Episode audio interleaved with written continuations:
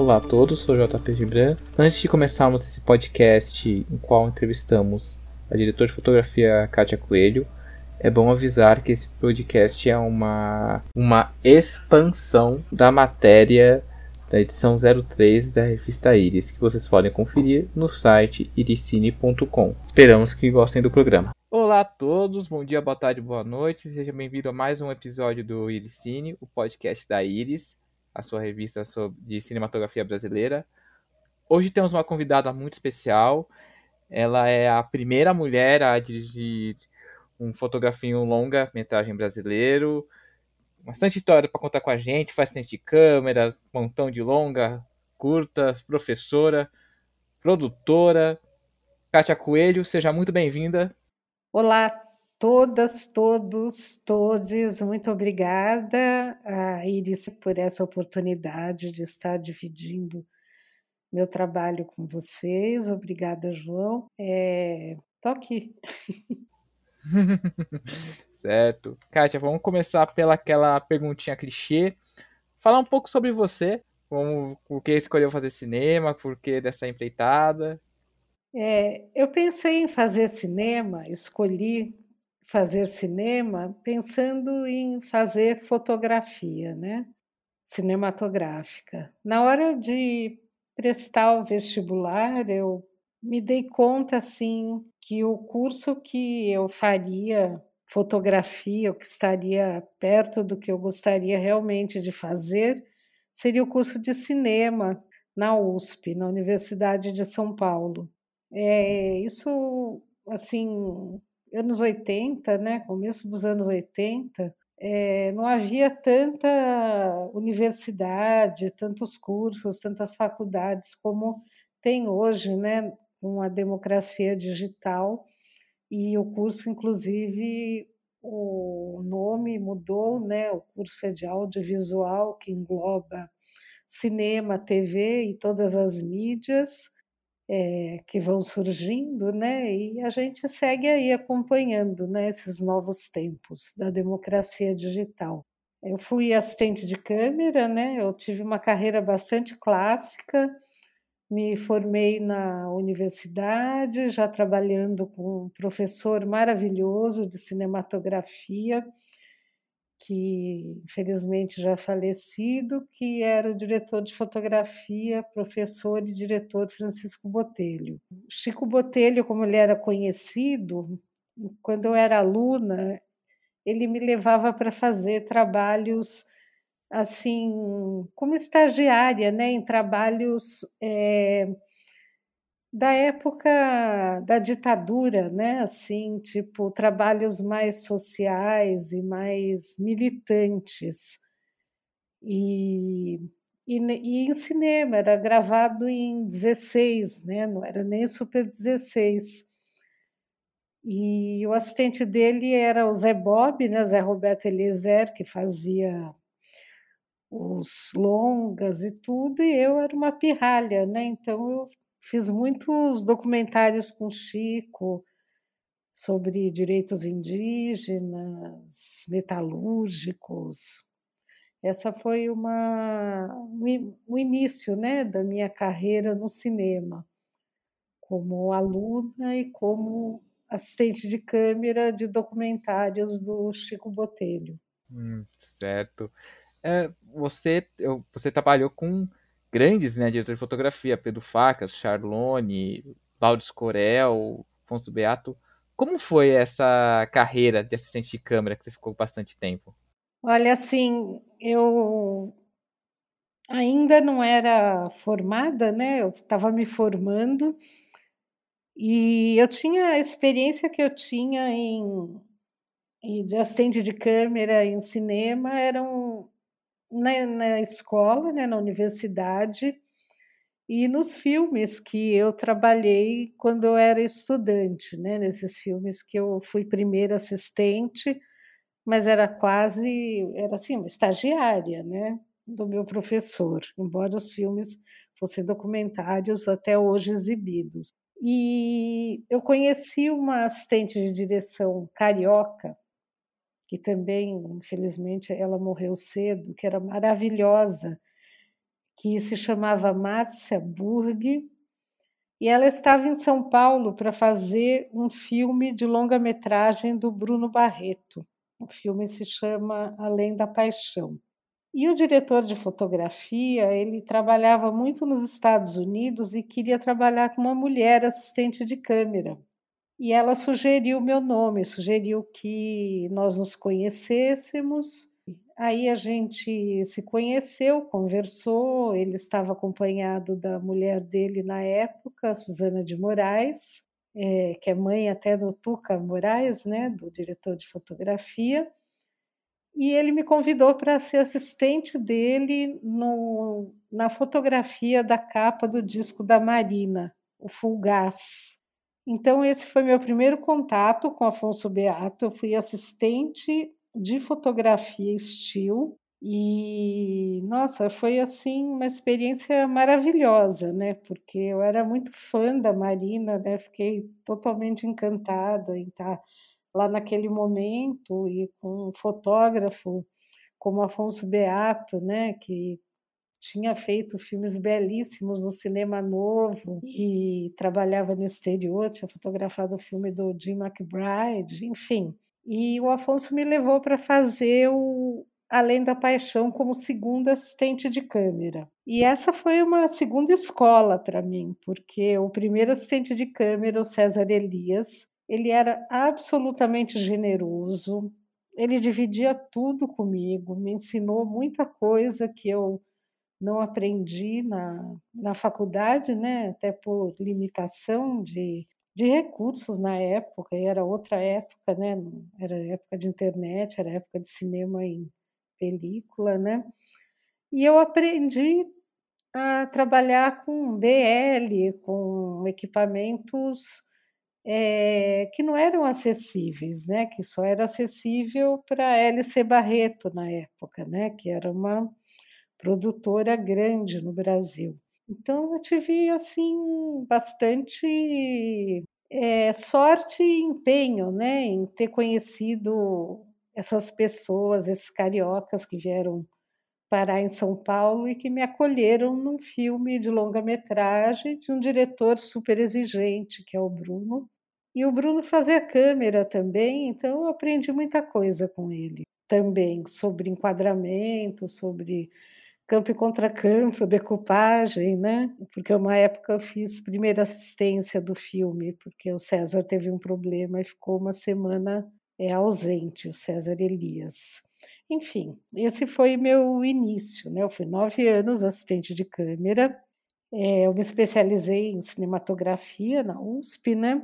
E foi uma época muito feliz, porque foram portas abertas, né? A partir desse momento, eu trabalhei como primeira assistente de muitos curtas aqui e segunda assistente do Feliz Ano Velho, dirigido pelo Roberto Gervitz, fotografado pelo César Chalone. E com o Pedro Farcas eu já comecei uma carreira bastante sólida de primeira assistente de câmera. O primeiro longa-metragem que eu fui assistente de câmera do Pedro Farcas foi Fogo e Paixão. Nossa, cheio de paixão né, na minha vida. Além da paixão, fogo e paixão. e até confundi, porque faz tempo, né? E o Fogo e Paixão foi um filme que eu adorei fazer, porque os diretores eles tinham um humor muito perspicaz, um humor meio Jacques Tati, né? E eu me via toda hora rindo, né, nas cenas, rindo não, né, não era gargalhando, era sorrindo, né. Isso me fez ficar bastante próxima dos diretores também e ter um, fazer um filme foi um longa que inesquecível para mim, né, porque além de estar trabalhando com Pedro Farcas, que tinha fotografado Índia do Fábio Barreto, com aquela noite americana maravilhosa e depois Inocência, do Walter Lima Júnior, que é um filme inesquecível né, na fotografia brasileira.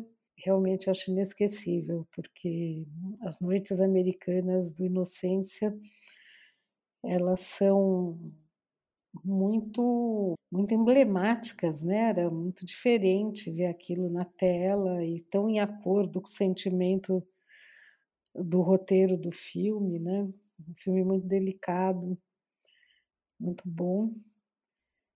E, bom, enfim.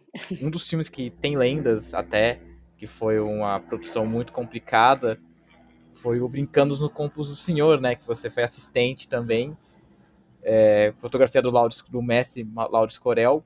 Como foi é, trabalhar numa produção tão complicada como o Brincando no Campo do Senhor, do Babenco? É... Olha, eu vou ser super sincera, porque foi complicado, sim. Porém, para mim, nossa, você trabalhar. Primeiro, eu conheci o Lauro, que eu fiz assistência para ele num comercial, né? Um comercial dirigido pelo Francisco Ramalho. E aí ele me chamou para trabalhar no filme, é, nesse longa-metragem, e me chamou para ficar no filme desde o início da pré-produção. Então, eu entrei no filme em janeiro, já contratada, né, pela HB Filmes, e fiz todos os testes com o Lauro, porque o Lauro ia estar em São Paulo, né, a HB Filmes do Hector Babenco é em São Paulo, e o assistente dele, o Marcos Avelar, era carioca, então, para você é, não ter esse gasto, né, eu imagino, é, todos os testes ele fez comigo, os testes de emulsão, laboratório, enfim. Então, foi um aprendizado gigante desde o início esse filme, porque essa parte técnica, novamente, eu estava num filme. Esse foi o último filme que eu fiz assistência de câmera na carreira. Novamente, eu estava num filme onde eu tinha um aparato de equipamento e de pessoas é, numa época que o ensino no Brasil era diferente, os, os americanos tinham muito equipamento, então era uma época que eu tinha é, acessível uma sei lá, uma estrutura que eu nunca tinha trabalhado, né? Com câmeras aéreas e, e foi muito bacana porque eu fiquei muito amiga da segunda assistente de câmera da Kate Dennis, uma australiana, e acabou que assim eu fiquei mais e sou amiga até hoje do, das pessoas que eram os americanos, né? Porque eu acabei ficando meio numa ponte assim com eles, embora meu inglês seja bem macarrone. As pessoas da unidade aérea, do Steadicam, o Larry McConkey, o Stan, falo com ele muito por Messenger, muito não, mas de vez em quando, né? Então são pessoas que ficaram na minha vida, né? E, e, era muito. Era um filme complicado, era complicado para as pessoas, porque eu fiquei um ano no filme, né? As pessoas para filmagem. É, o Lauro ficou um ano também, né? Eu fui em março para Belém, acho que março, mas antes a gente ficou trabalhando em São Paulo. E, e todo mundo ficou longe da família, né? Tirando as pessoas da diretoria, né? Todo mundo ficou longe da família. Eu acredito que isso foi muito complicado para muita gente, né? Que eu voltei no Natal, voltei dia 22 de dezembro no avião, chorando assim, porque Sabe quando você não sabe o que vai fazer da vida, né? Porque eu tinha tido uma experiência tão maravilhosa que é ver o Hector filmar, porque você vê uma pessoa, um diretor do nível do Hector Babenco filmar é um aprendizado por dia, né? sem dúvida. E um diretor de fotografia como Lauro iluminar durante seis meses um longa-metragem maravilhoso como é o Brincando dos Campos do Senhor, que é uma história linda, um roteiro lindo. É, você sabe o que é aquilo para você depois que você se afasta, né? Depois que o tempo te afasta, né? Então é, é uma coisa muito muito solitária, sabe? Mas ver as pessoas trabalharem, assim, Rita Murtinho, inesquecível, Clóvis Bueno, sabe? Era, é muito inesquecível mesmo, porque eu sou muito focada em trabalho, né? Sou muito focada mesmo. Então eu não, eu não tenho muito a, a questão da balada, sabe? Quando eu estou trabalhando, porque eu não aguento, inclusive. Eu sou uma pessoa que não, não aguento, eu não consigo. Eu preciso dormir minhas oito horas por dia, preciso tomar café da manhã. Então eu fiquei uma coisa muito assim, ligada no trabalho. Que foi bom, né? Porque eu aprendi muito mesmo. Certo. Bom, você termina a sua carreira depois de nove anos como assistente no, no, no campus do senhor. E como foi essa transição do assistente de câmera para a direção de fotografia? Posso falar como foi? Eu fiquei um ano sem fazer nada. Porque assim, eu, eu não era o plano Collor. Eu não gastei dinheiro lá, porque eu não fazia baladas e, eles, e a gente tinha um perdim alto. E assim, eu fiquei muito em crise com aquele filme. Muito assim, pensando, nossa, eu vi tanta coisa legal, vi umas conheci umas pessoas tão legais, né? O Stan até me convidou para trabalhar na locadora dele, nessa época em Los Angeles, né? E eu nunca fui uma pessoa que quis morar fora do Brasil. Até tive duas oportunidades, mas também não me interessou não me interessaria, porque eu sou muito brasileira. Eu tenho absoluta certeza que, que o Brasil é o lugar que eu gosto de morar, de ficar. E eu já fotografava uns curtas metragens antes, mas eu fiquei um ano sem fazer nada, sério, porque eu não queria fazer, eu não sabia para onde ir, como começar, sabe? Ter uma porque eu filmava muito, fiz muito longa-metragem como assistente, com muitos fotógrafos, com o Kukovensky também, que, que o Kukovensky é um diretor de fotografia muito técnico, me ensinou muito. O Charlone também, fotógrafo muito ousado, né? O Lauro, absolutamente perfeccionista, o Pedro, talento, o Afonso, aquele mestre, né? Então tinha uma vida muito rica, né? Na fotografia e no cinema, né? Porque você não é só um fotógrafo, né? Você reflete o filme que você está fazendo, o que, que você está fazendo ali, o que, que você leva para a sua vida, né? Eu brincando nos campos do Senhor é uma história muito forte, muito forte. O Hector Babenco, ele é um diretor, era né, um diretor, mas ele deixou uma obra maravilhosa, uma, é uma obra dos perdedores, né? Ele era uma pessoa que olhava o que não é minoria, né? Você fala minoria, não, mas é maioria para as pessoas que têm que tem a falta, né? Como o Pichote, que não são perdedores, é a falta, né? E o Hector tinha um olhar muito amável com tudo isso.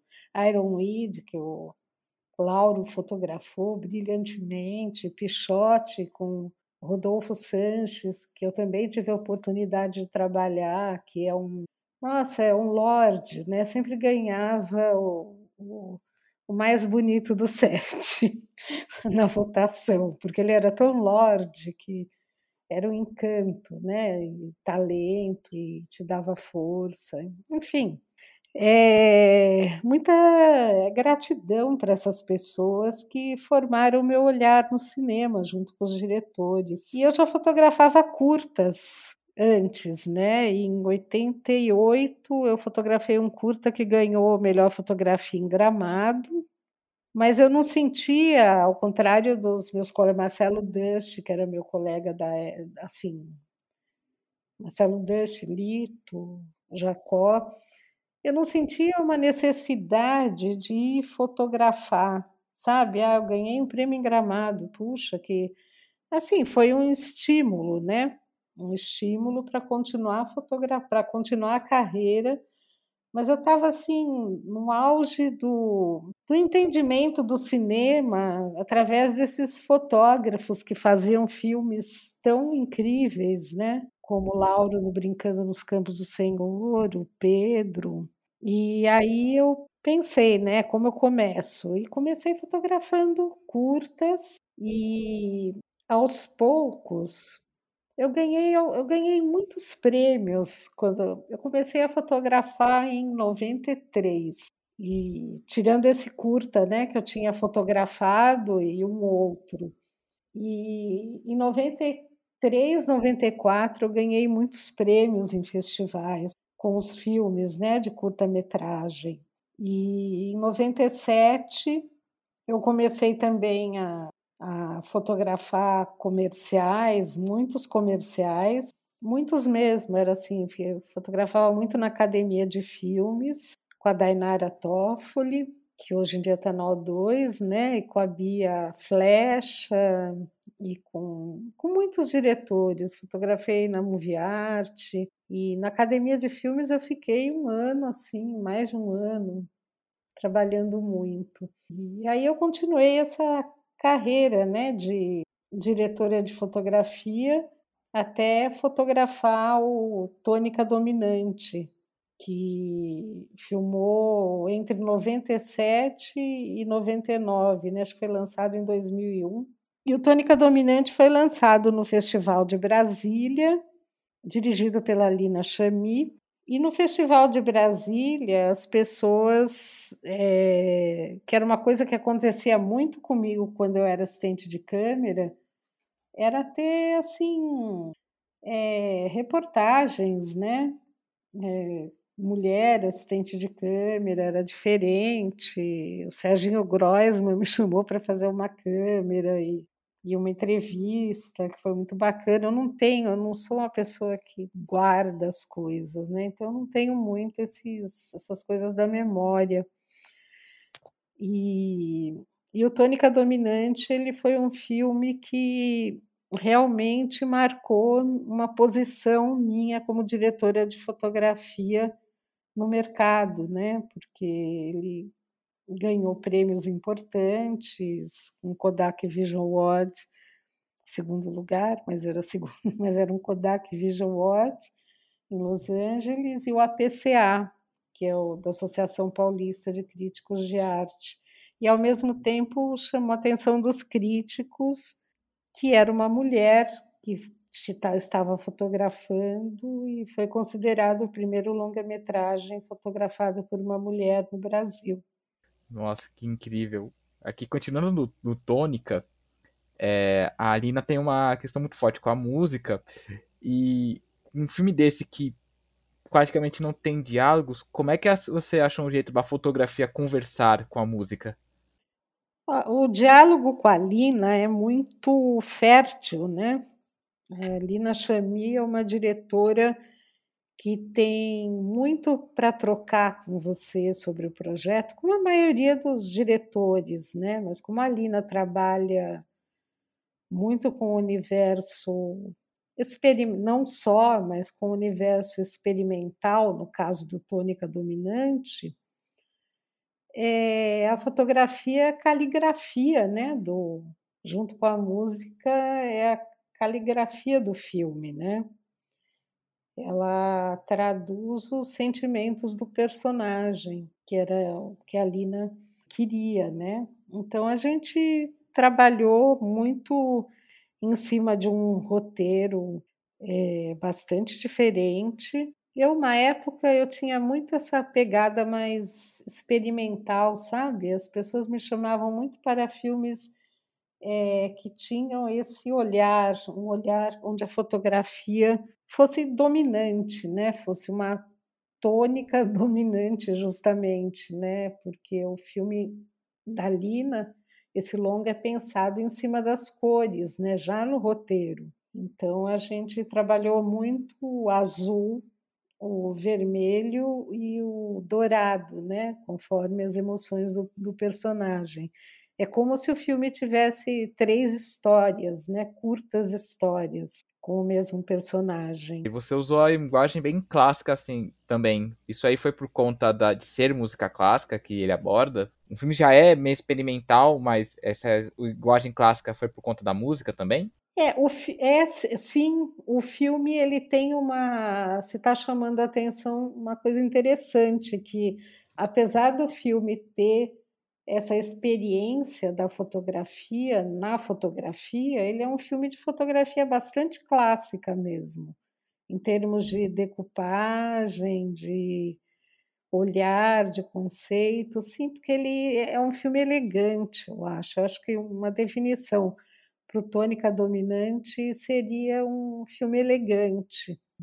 E é um filme reflexivo, intimista, introspectivo, e um filme sobre o interno né, do, de um personagem. Então, é, realmente só caberia essa linguagem clássica mesmo. Um filme sobre poesia. E, e a câmera sempre, a movimentação é grua, traveling, né? um ou outro steadicam em uma das partes que é, que é a narração do filme, mas mesmo assim também seguindo uma elegância, eu diria. Uma vez você falou que, continuando sua parceria com a, com a Aline Chemet, o A Via Láctea, é, você comentou uma vez que seria um divisor na sua carreira. Uh, o porquê você diz isso? Por causa do, do digital, né? Porque as cenas do. Você, se eu não me engano, é as cenas com o, com o Marco Rica no, no carro são todas gravadas em mini DV, o resto tudo com película, certo? Não, não. É ao contrário. A Via Láctea realmente foi um divisor como conceito de do que estava acontecendo, o que iria acontecer com o cinema, né, daqui em diante, daquela, daquele filme em diante. Porém, a Via Láctea ela é 95% digital. Apenas as lembranças dele com a mãe são em película. O resto é todo mini DV, é DVX100, 24 quadros e com DB ainda, que é um filme sem luz, né? Um filme que a gente fez para um pouco rasgar a imagem, sabe? Porque ao contrário do Tônica Dominante, a Via Láctea é o personagem com o externo, o exterior, né? a relação do Marco Rica com o que acontece na cabeça dele, que é muito violento e violento emocionalmente, né? E a relação dele com a cidade, que é uma cidade também muito difícil, São Paulo, apesar de ser a minha cidade, de eu adorar São Paulo, é uma cidade difícil, né? Então a gente quis que tivesse ruído e a gente quis que fosse câmera na mão e que fosse a DVX100. E aí tem uma parte filmada em Super 16 e outra parte em 35, mas assim, são duas pequenas partes. O filme realmente é 90, eu diria 95% dele é mini DV, porque Assim, é um filme que eu fotografei, que meus assistentes foram meus alunos, eram meus alunos. Eu já dava aula na universidade nessa época. A primeira assistente de câmera chamava Chica, aí o outro assistente era o Júlio Taubikin. Eu tinha uma equipe muito pequena, muito pequena. Mas era assim, eram os talentos, né, que você trabalha. Na universidade eu sempre levava, quando eu dava aula, eu sempre levava meus alunos, né, para fazer assistência. E tem muitos desses alunos que eram da especialização de cinematografia, que são fotógrafos ou são diretores bastante conhecidos, como o Pierre de Kirchhoff foi meu aluno, quem mais? Thaís Fujinaga, que está lançando o primeiro longa, Júlia Záquia, que é diretora de fotografia. E, e, na Via Láctea eu entendi isso, que, que o cinema estava se aproximando, estava se democratizando e estava assim também é, além do filme daquele filme grande, com a equipe grande, que eu também tinha filmei logo em seguida o Corpos Celestes do Marcos Jorge do Fernando Severo, eu tinha outro tipo de cinema que estava começando, que claro, começou com Dogma, né? que veio com toda aquela questão da mini DV, nem era mini DV 24 quadros ainda, e havia alguns filmes do Dogma que tinham uma fotografia interessante, e foi baseado nessas fotografias que eu considerei interessante que eu aceitei essa proposta na Via Láctea. Essa proposta veio da Lina, né? Ah, eu quero fazer em, em, digital, eu quero uma coisa muito diferente do tônica dominante, porque eu quero uma equipe pequena, uma câmera angustiada, mas exter, que o externo influencie né, a imagem.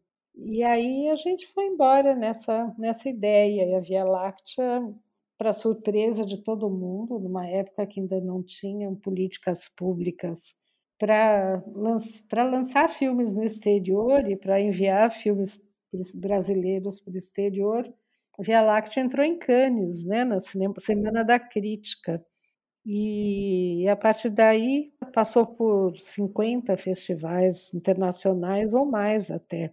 Eu viajei para alguns deles com filme, eu era sócia né, da Girafa Filmes, da produtora da Lina. É isso, né? O que o cinema traz de bom para a gente, né? essa vivência. Mas, assim, o que eu acho legal da Via Láctea, tem muita cópia pirata ruim por aí, mas o que eu acho legal é que a gente fez o processo do início ao fim, todo com testes, abrimos câmeras em todas as locações noturnas as locações foram muito escolhidas por causa da fotografia também. E a gente não usou luz, usou pouquíssimo. Pouquíssimo que eu digo é assim, quando usou, usou um refletor.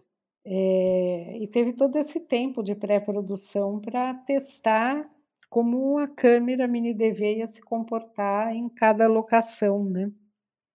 Era muito o início do digital, né?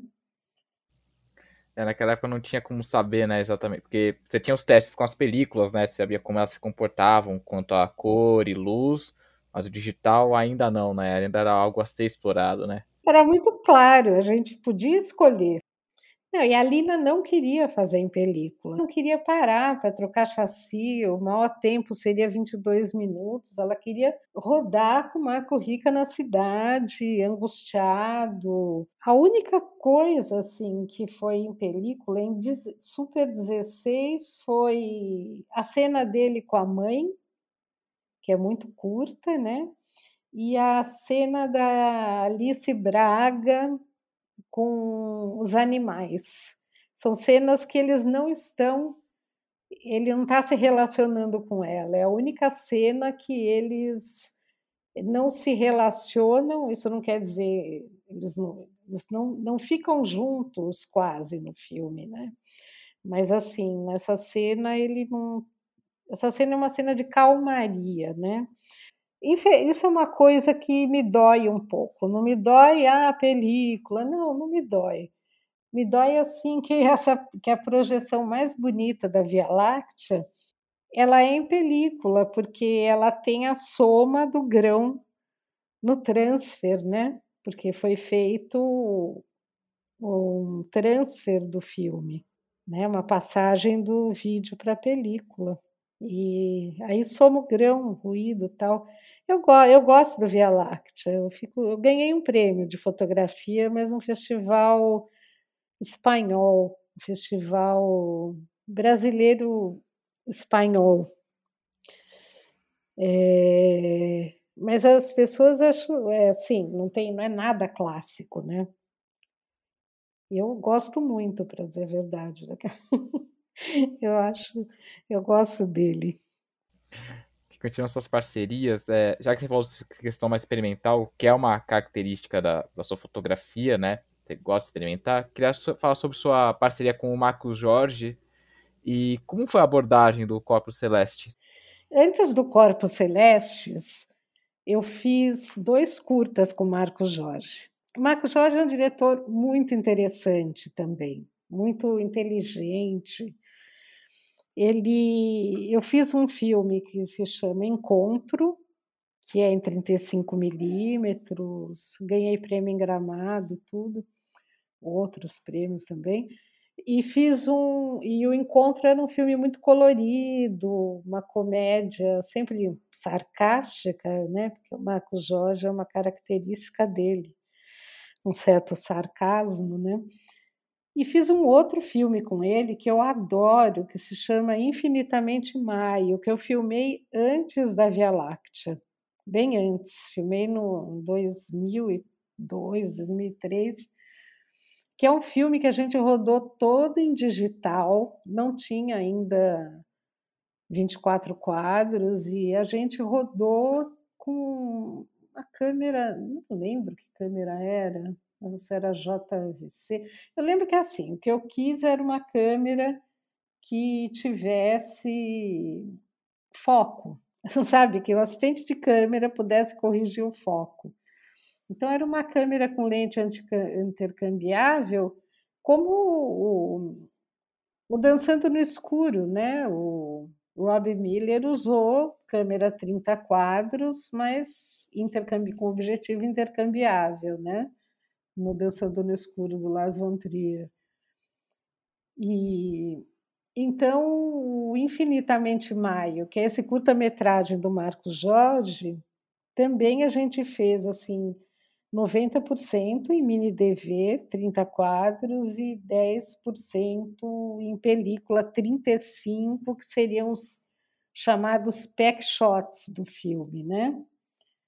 E eu também é outro filme que eu adoro, e o longa dele, O Corpos Celestes, ele dirigiu com Fernando Severo, e é um filme que tem uma abordagem muito clássica também, porque são dois tempos, mas os dois tempos eles têm essa mesma abordagem clássica, a mesma cor. Você lembra que você comentou uma vez, uma entrevista na ABC, que você usou um filtro marrom no Corpos Celestes? Pois é, era em película, tem essa, né? Corpos Celestes é em película 35 milímetros. Então, é, mesmo. E foi filmado no mesmo ano da Via Láctea, o digital ainda. Essa passagem do transfer ainda era um pouco complicada, sabe? Então a gente, até hoje, eu penso um pouco assim, mas hoje em dia é muito mais tranquilo você achar o look que você quer, o visual que você quer para a linguagem do filme com testes, né, já fazendo um workflow do trabalho. Mas, na época, é, a gente queria um filme um pouco descolorido, então eu usei um filtro marrom. Aí eu homogeneizei um pouco as cores, né? Rebaixei um pouco tudo, né? Eu fiz testes em película também. A gente não tinha ideia, a gente não, que, não pensou em fazer o filme com finalização digital. Aí o Marcos demorou para finalizar o filme, porque logo em seguida ele filmou em, com o estômago, né? Eu fui fazer a Via Láctea e ele fez o estômago logo em seguida e ele finalizou primeiro o estômago. Então, daí a gente foi para o digital, mas ficou, os testes foram seguidos meio à risca. O colorista, foi feito na Teleima, de Marco, Marcos, Marcos de Oliveira, sensacional. Ah, e eu tinha uma equipe, o que eu gosto assim, comparar o Corpos Celestes depois, é, depois da Via Láctea, dos testes da Via Láctea, era muito estranho, né? Você falava, nossa, eu tinha uma equipe gigante, agora eu tenho uma equipe nada, né? Uma equipe que poderia filmar de metrô, né? Não precisaria de carro de câmera, sabe? A gente film... no Via Láctea a gente filmava num carro, ia todo mundo apertado no carro, e eu e o Luiz Roban, o técnico de som, a gente ia no porta-malas. Eu Sério, eu com vídeo assiste, né? Eu com monitor, né? Para controlar a luz também, porque era uma referência maior que a gente tinha era o monitor, né? Com código de barras e tal. E o Lui com o som, gravando o som, a gente brincava que a gente era uma equipe Kama Sutra, eu e ele, porque era um tal de um encosta no outro e falou: opa, desculpa. oh, desculpa, não foi minha intenção. Era bem isso, a gente e aí sempre quando acabava de rodar o plano, o santo assistente de câmera, que hoje em dia é um diretor de longa-metragem super bacana, que é o Júlio Taubken, ia me salvar, pegar o monitor, sabe, esticar minha perna, meu braço. Era eu lembro daquela paz, aquela tranquilidade do Júlio, que é um lorde, né, uma maravilha de pessoa. Era uma delícia ver o Júlio me salvar. "Vamos agora outro plano, outro plano", e eu lá enrolada com o técnico de som em cabo e É, Kátia, agora vamos falar da sua carreira como produtora também, né? Além de fotógrafa, produtora. Vamos falar sobre a Veríssimo Produções, como apareceu esse projeto. É, bom, é, aí assim, né? Eu acho que como eu resolvi acompanhar o tempo, né? Eu fui me ligando um pouco. Como é que eu vou? Eu fui um pouco sem querer também, sabe? Eu conheci o Naji Siddiq, que é diretor de fotografia também, mas na época ele era assistente de câmera. Eu conheci ele num filme que ele era assistente de câmera, não conheci ele antes, né? E, e aí a gente super se entendeu, e aí a gente começou a trabalhar juntos e a fotografar algumas coisas juntos, e eu fiquei sabendo que ele tinha um filme que ele tinha rodado em Super 16 e ainda não tinha terminado. É porque rodou assim, na loucura, né? Na, sobre o Afonso Braza, que é um diretor de cinema que já faleceu, que é bombeiro também. E que na vida dele ele realizou o sonho de virar cineasta, filmou oito longa-metragens sem dinheiro nenhum e todos tipo assim é, filmes de ação. Hoje em dia ele estaria sendo um sucesso, né? O Afonso Braza com esse cinema com vários vários é, festivais, né? Fantasia, terror, suspense, festivais mais cultos mas na época ele era visto como uma pessoa excêntrica, né? E ele veio, trabalhou na Boca, né? Ele queria ser cineasta, ele veio, trabalhou na Boca e casou com uma musa da Boca, que é a Claudette Jobert. E aí, conhecendo o Brasa, porque eu já conhecia do Festival de Brasília, né? Porque eu ia muito para os festivais com os filmes que eu fotografei. E assim, né, o diretor me convidava ou ele não ia, eu representava o filme. É, eu fiquei super entusiasmada e a gente resolveu finalizar o filme. E assim começou minha carreira na produção executiva, porque eu e ele finalizamos esse filme que é um curta-metragem, é média-metragem, é um documentário e que também teve uma carreira muito legal, porque ele ganhou o júri popular em Brasília, no Festival de Brasília. É, e o Afonso Amabraz, esse documentário, ele ganhou vários prêmios e viajou também para fora do Brasil, representando o Brasil no Festival de Havana e recebeu o prêmio de júri popular e melhor edição no Festival de Brasília de Cinema Brasileiro. No Curta Brasília, é, um prêmio ABCV e o prêmio Espaço Cult. E aí o Nage tinha a ideia também de fazer um documentário chamado Terra de Ciganos, que ele gostaria, como ele conviveu com ciganos numa cidade do interior de Goiás, do Goiás, ele se interessava muito pela vida dessas pessoas, que é uma vida totalmente à parte do mundo que eles chamam gadé, né? que é o mundo dos não ciganos. E aí, em 2015, eu, a gente estava escrevendo muitos projetos assim longe, né? Ele em Brasília, eu em São Paulo. Em 2015 apareceu uma oportunidade para eu trabalhar como diretora de fotografia dos documentários da TV Câmara e também dos programas, de alguns programas, e eu aceitei. E aí a gente começou realmente a, a colocar a, a produtora para frente, né? Esse foi o início, foi na fotografia também, na verdade. E o Nage também é diretor de fotografia, como eu, né? E aí a gente ganhou um edital muito bacana, que é o Prodecine 1, da Ancine. E esse edital possibilitou a viagem para todo o Brasil para fazer uma pesquisa e escolher personagens. O Nage escolheu vários personagens, é um musical, um road movie, musical cigano, né?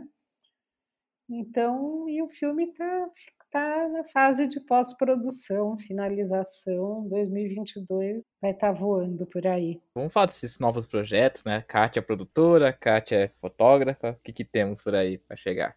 Bom, eu fiz assim, o, esse eu escrevi uma série, né, que está em negociação, tomara que dê certo, que se chama Minha Vida de Cachorro, que é uma série de 12 episódios, claro que é com cachorros, né? E, e eu escrevi todas as sinopses e todos e o argumento e tudo e o primeiro episódio, né? E a gente está em negociação. É, a voz do personagem, o Bob, o cachorro principal, Zé Cabaleiro, com a Kátia Calil, com a Silvinha Buarque, são participações já confirmadas. E, enfim, e outras pessoas. É uma história que se passa num pequeno prédio de classe média e num parque em São Paulo, e é uma comédia romântica. Esse é meu principal foco agora, fora Terminal Terra de Ciganos, que a gente está em finalização. O Terra de Ciganos eu fui roteirista, junto com Nage Sidic também, e o Minha Vida de Cachorro é um projeto meu. Eu é, tenho também um roteiro de um longa-metragem, primeira versão, que se chama Infância, e eu e Nage temos um outro projeto de longa-metragem que se chama o Inquilino. Enfim, nós estamos cheios de projetos e estamos esperando a Ancine ressuscitar, né? Porque quando a gente começou a ganhar os projetos, a gente filmou Terra de Ciganos em 2018 e final, filmamos até dezembro e 2019 a gente já começou sem cinema, né? A gente está numa fase muito difícil para um cinema, né? Sobreviver e não tem editais e tudo, né? Agora que as coisas estão começando a melhorar, mais editais regionais. Uh, que mais? É, como fotógrafa, eu fotografei agora um longa-metragem que se chama Diário de Viagem, da Paula Kim, é, com uma equipe que eu sempre trabalho, o Nage fotografou comigo, é, o Marcelo Martins, assistente de câmera, super parceiro, e com as meninas maravilhosas, Elissan Severino, Giovana Gil e a Cacá Bernardes, assim. Foi uma é, assim, uma equipe maravilhosa de fotografia que eu tive, até porque eu estava passando um momento muito difícil de saúde, eu tinha operado de um câncer, né, sarou. Então eu tava, eu não estava 100% ainda na filmagem, sabe, da operação. Então, ter essa equipe do lado e ter parceiros que me conhecem foi muito importante. E o filme deve estar tá sendo lançado. O filme terminou agora, saiu DCP, produção da Maria Unesco e da Sara Silveira, da 19. É o longa de estreia da Paula Kim. E agora eu vou fazer um longa-metragem, fotografar também o ano que vem, que já tem, já ganhou o edital, que é do Marcelo Toledo, que é paulista, paulistano mas vai ser filmado em Brasília. E esses são meus planos também dirigir um videoclipe agora para Virginie Butô e estou trabalhando com videoarte, tenho duas videoartes em, em perspectiva para o ano que vem. Enfim, tá assim, tudo junto e misturado. Por enquanto eu estou aqui esperando realmente a pandemia passar. E fazendo produção executiva do Terra de Ciganos, né? E fazendo produção executiva também do Minha Vida de Cachorro, que é essa negociação que está iniciando. Bom, pessoal, esse foi mais um episódio do Iricine, podcast da revista Iris. Kátia Coelho, muito obrigado mesmo. Uma aula maravilhosa aqui, baita história. Muito obrigado pela, pela participação. É, queria agradecer muito a Iris novamente e muito orgulhosa de todo esse trabalho que a gente, como filiados da ABC e da DAFB, vem fazendo pelo cinema brasileiro, pela União do Cinema e agradecer ao João Pedro, que foi muito atencioso e muito, muito legal mesmo. Muito obrigada, João Pedro. Muito obrigada, Ericine.